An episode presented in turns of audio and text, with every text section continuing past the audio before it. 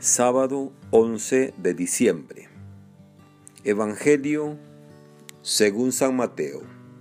En aquel tiempo, los discípulos le preguntaron a Jesús, ¿por qué dicen los escribas que primero tiene que venir Elías?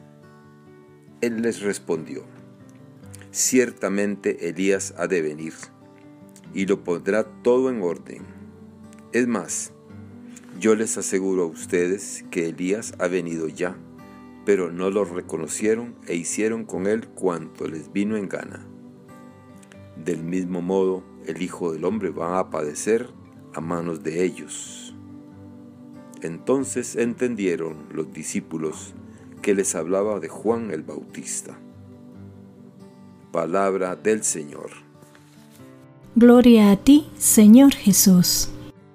Reflexión Hermanas y hermanos, tras el maravilloso relato de la transfiguración, San Mateo nos coloca este diálogo entre Jesús y sus discípulos sobre la ansiada venida del Mesías.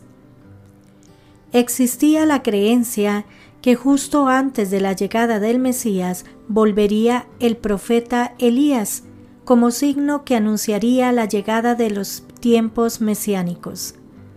Y le esperaban y le buscaban porque sabían que solo un profeta que tiene metido en su corazón a Dios y le es fiel es capaz de proclamar la verdad y alzarse contra las injusticias.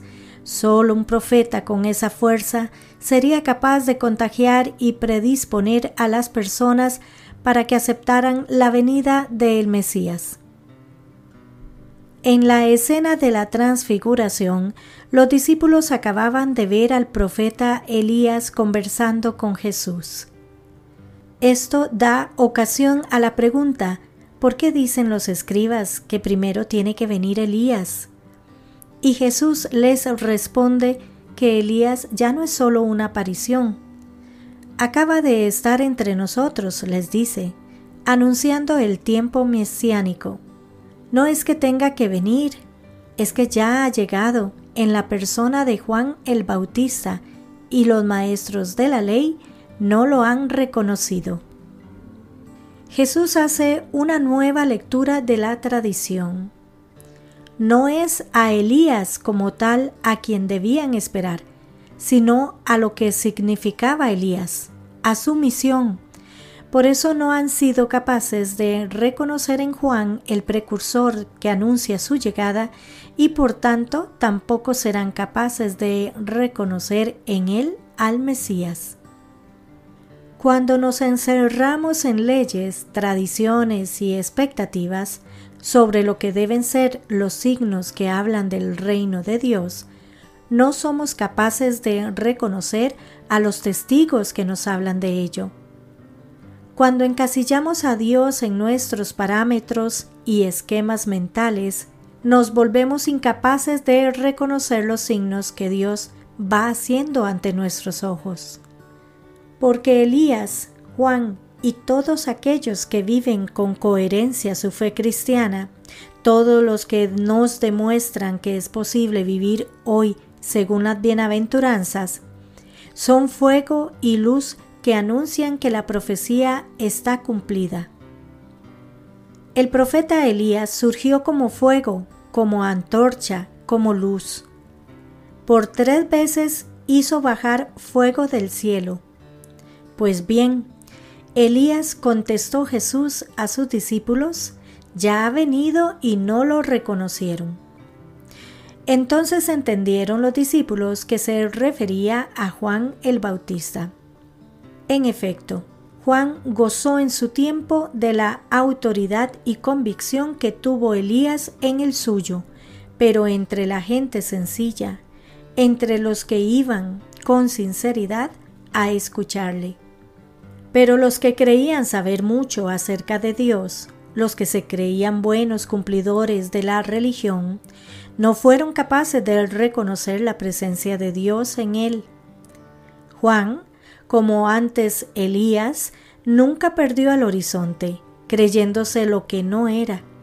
La misión de Elías y de Juan era anunciar al que iba a llegar, preparar el camino, cambiar los corazones. En el desierto, Juan, más que hablar, gritaba, pero más que con la garganta y los labios, gritaba con su vida. Su misma vida era una provocación inequívoca para que todos pudieran llegar a la veracidad de sus palabras. Y les hablaba de la conversión, porque el reino de Dios estaba muy cerca. Y ante ese reino había que abandonarlo todo como caduco y viejo. Pero no le hicieron caso. Al final murió asesinado en la cárcel. En este tiempo de Adviento debemos estar muy pendientes de los profetas, porque Elías y Juan el Bautista están muy presentes en nuestro mundo.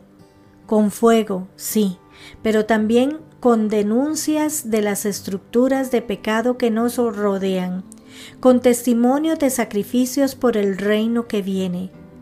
Y, entendiendo esto, preparar el camino al Señor, allanar las montañas de las dificultades, vivir la esperanza comprometida como la de María, y, al igual que ella, decirle sí al Señor que viene.